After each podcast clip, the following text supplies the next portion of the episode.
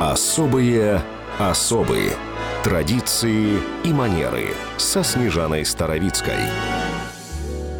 В 1668 году, в момент наивысшего апогея власти, когда под его булавой объединились левобережная и правобережная Украина, великий гетман Петро Дорошенко бросил все и умчался в Чигирин. Самый могущественный человек в государстве получил известие о неверности своей жены Любови. Позже казаки избрали нового левобережного гетмана, Демьяна Многогрешного. Снова раскололась Украина – в книге «Повседневная жизнь, досуг и традиции элиты казацкого гетманства» историк Татьяна Таирова-Яковлева пишет, что Петро Дорошенко в тот момент был далек от государственных дел и думал только о неверности супруги. Изменницу он не казнил, а отправил в монастырь.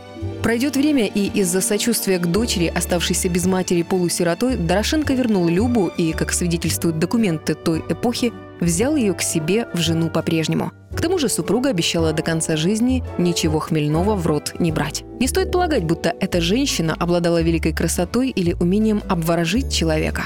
Люба была дочерью киевского полковника Яненко Хмельницкого, родственника Богдана Хмельницкого. Это делало Дорошенко в глазах казаков главным претендентом на булаву. Но обещание пьяницы не значит ничего, пока есть на свете хотя бы капля спиртного. Когда Дорошенко потерял все, сдался российским войскам и был отправлен в Москву, Люба снова начала пить. По указу государя ее отправили к мужу. С ней в Москву ехало 8 скарбных вазов, рыдван и коляска. Царь также распорядился выдавать ей по 2 рубля на день. Большие деньги по тем временам. Но недолго пани Дорошенко прожила в Москве. После ее смерти бывший гетман снова женился. В этот раз на столбовой дворянке Агафье Еропкиной. Самым известным потомком гетмана стала Наталья Гончарова, жена классика русской литературы Александра Пушкина.